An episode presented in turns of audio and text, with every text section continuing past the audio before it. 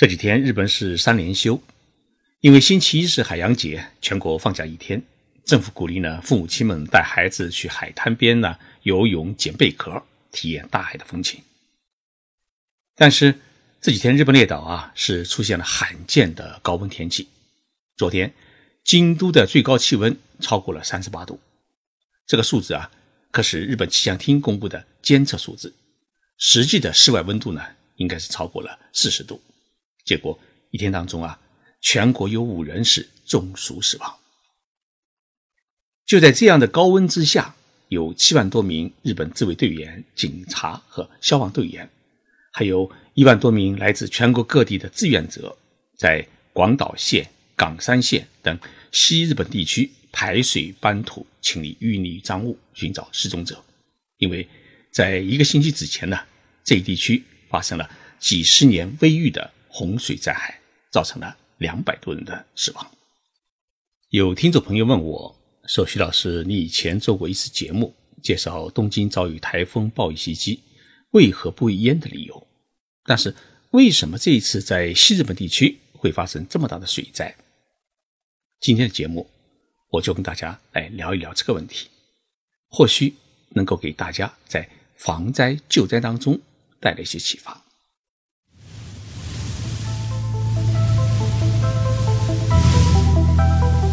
任你波涛汹涌，我自静静到来。静说日本，冷静才能说出真相。我是徐宁波，在东京给各位讲述日本故事。西日本地区的这场暴雨是从七月四号开始下的，雨量有多大呢？四十八小时之内啊，有的城市下了一千毫米。为什么会有这么大的暴雨？日本气象学家、名古屋大学的教授平木和久先生呢，他分析说啊，一方面呢，日本正好处于一个梅雨季节，梅雨的前线呢，刚好长时间的停留在西日本地区的上空；另外一个原因是东海的上空呢，积蓄了大量的水蒸气，而这些水蒸气呢，流入日本列岛之后啊，停留在梅雨的云层还有高的五千米的上空。结果呢，是两大雨带上下重叠，连续下了四天的暴雨。加上今年第七号台风呢，刚刚袭击完日本列岛，暴雨呢已经让山区蓄积了大量的雨水，结果呢就造成了洪水泛滥。屏幕教授说：“我研究了几十年的气象学，这样特殊的气象情况还是第一次遇到。这一场特大暴雨导致部分河堤冲溃。”一部分住宅区呢，一楼甚至二楼都被淹了。更为严重的是，发生了几十处的山体崩塌，形成的泥石流呢，吞噬了部分的城镇。这次特大水灾造成全国四个府县受灾，也就是说，日本全国共有四十三个都道府县，类似于我们中国的省市自治区，有三分之一受灾。到目前为止，已经有两百零四人死亡。二十五人失踪，另外有两百栋房子呢被完全冲毁，三万多栋房子呢遭受了不同程度的损失，一万两千多人是无家可归。洪水还冲毁了许多的城市的基础设施，一百多条铁路线被冲坏或者淹埋。从福冈到大阪的新干线，过去一个星期啊还无法通车，有二三万人断水，需要供水车是日夜供水。日本政府估计，单是农林水产业的直接的经济损失就达到了两百三十二亿日元，大约是十三亿五千万人民币。整个的灾区的经济损失预计将会超过六千亿日元。防灾大国的日本，为何在这一次洪灾当中会遭遇如此惨重的损失？日本不少防灾专家和大学教授呢，在灾害发生之后就进入了灾区展开调查。归纳总结了四大原因。首先的原因呢，是因为在短时间之内呢，降下了特大暴雨，许多城市四天的降雨量达到了整个七月份正常降雨量的三倍之多，超过了东京一年的降雨量，达到了一千六百毫米。有九十三个城市观察到的雨量呢，是有记录以来一百多年间最大的雨量。第二个原因是河堤的冲垮，超特大暴雨超过了西日本地区河川疏洪所能承受的能力，短时间涌入的巨大的水量造成了河岸的崩溃，沿岸城镇呢一瞬间就变成了汪洋，泡在水泥当中。像冈山县的河流小田川，它的河岸崩溃以后啊，有四千六百多户人家被洪水淹没，许多老人啊来不及逃生，就被淹死在自己家中。第三呢是回水现象，这是受灾最重的冈山县昌富市，它的河流呢有一条叫高梁川，高梁川呢有各个支流，那么各个支流呢出现了河堤的崩塌，主要原因是因为暴雨。导致了河川的主流的水位上升，原本要和主流汇集的支流水呢无法流入，因此出现了一个回水现象。那么回水呢就冲垮了河堤。第四个原因是出现了山体滑坡。发生洪灾的西日本地区呢，大多数是属于丘陵地带，而且属于花岗岩的分布地带。那么花岗岩风化之后，在山体的表层就形成了。一到三米厚的沙土层，一旦遭遇暴雨袭击，这些沙土表层就会出现滑坡，形成泥石流，涌入住宅区，淹没住宅。在这一次的受难者当中，百分之七十的人就是因为住在山坡之下，遭到了泥石流的袭击而遇难。那么，在洪灾发生之前，日本政府有没有发出灾害信息？有没有组织当地居民实施避难？说句实在的话呢，政府做的工作还是比较仔细。比如说，日本政府的国土交通省，也就是国土交通部，它老早就有一个全国的灾害警戒报告，其中指定了全国四万九千五百处为泥石流灾害的警戒区域。那么，这次发生泥石流的地方，都早已经被政府指定为灾害警戒区域。但是，为什么大家还会在这样的危险的区域里面建房子呢？一方面呢，日本的土地是属于私有制，许多人是代代相传就把房子建在自己的土地上面，因此呢，一般不会考虑搬迁。另一方面，如果在远离山坡的平地上建房的话，还需要花费很大的一笔资金去购买土地，因此呢，事实上存在着比较大的困难。正因为这些原因，许多人还是居住在这些容易发生泥石流的地带。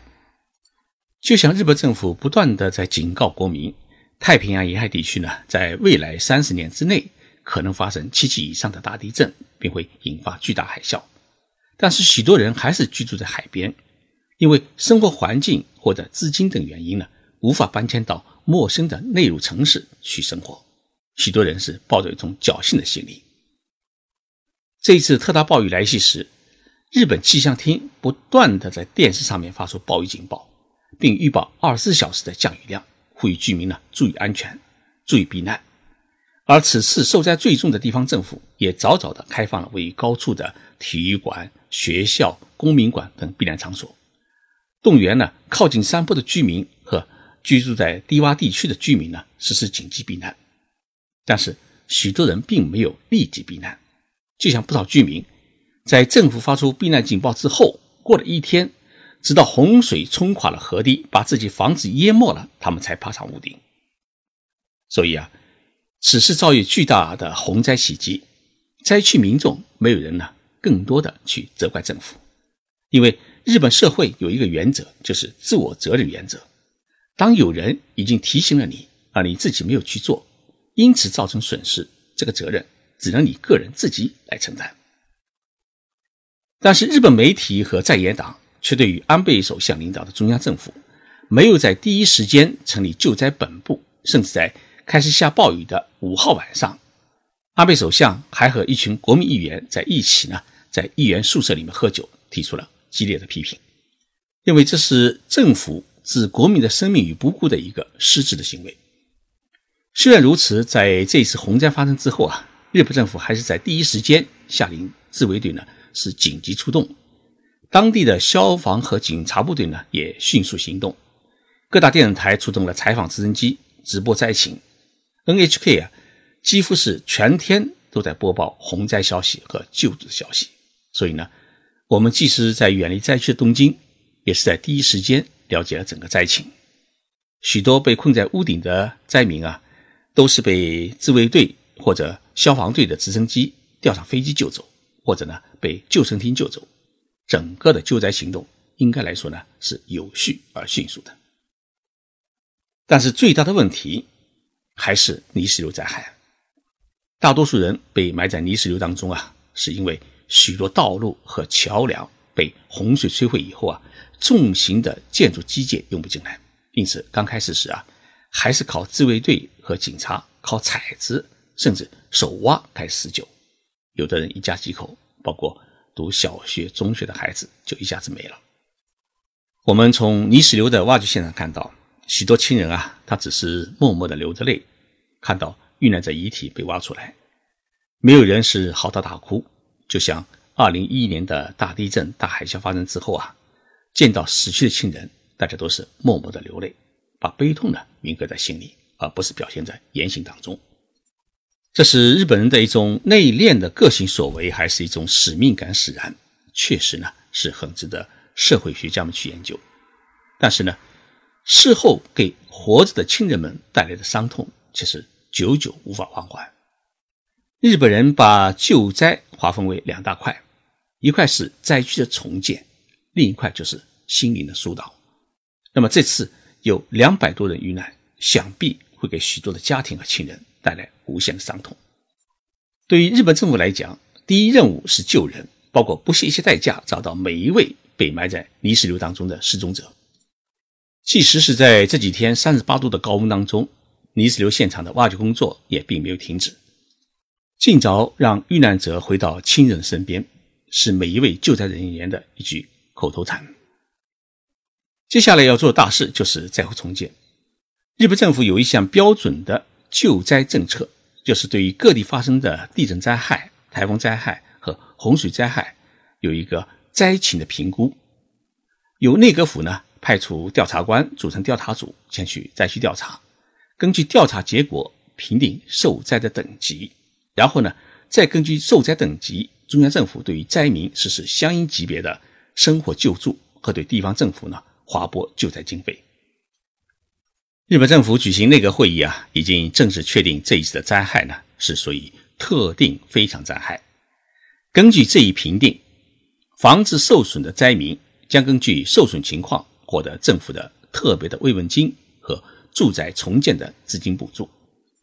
灾区企业的银行贷款的还贷期限可以得到延期，灾区的道路、桥梁、学校、医院等公共设施的重建，百分之八十左右的资金将由中央政府承担。对于农民的农田被毁和果农的林园损失，政府也将补助百分之七十左右的重建资金。另外，日本政府还决定要租用一批民间的住宅来供失去家园的住民们免费居住。同时呢，灾区还将呃建设一批临时住宅供灾民们居住。最近啊，日本的《富士晚报》刊登了一篇文章，说政府以北朝鲜导弹威胁为理由，向美国进口了大批的武器装备，结果呢，没有一个人因为北朝鲜的威胁而死，而这一次洪水灾害。却死了两百多人。政府呢，应该把扩充军备的资金用于防灾工程，这才是国家建设之根本。今天在灾区搬运泥土的志愿者和自卫队员已经有八十多人呢，因为中暑而被送往医院抢救。要把这么多流入城镇住宅区的泥石流和淤泥呢，全部清除完毕，要把损坏的桥梁、道路与河堤呢重建起来，是一个非常巨大的工程。目前，日本各地各大电视台和报社以及超市、二十四小时便利店都已经开始呢为灾区募捐。西日本地区灾区重建呢，还需要一个很长的时间。让我们一起为灾区祈祷。感谢成都艺术城与我一起策划这一期的节目。日本是一个多灾多难的国家，地震、台风、洪水灾害是连续不断。暑假期间，听众朋友如果来日本旅游，一定要注意各种灾害信息。根据日本气象厅预测，今年的夏天啊，会是最近十年来最热的夏天。所以，大家来日本要做好防暑的准备。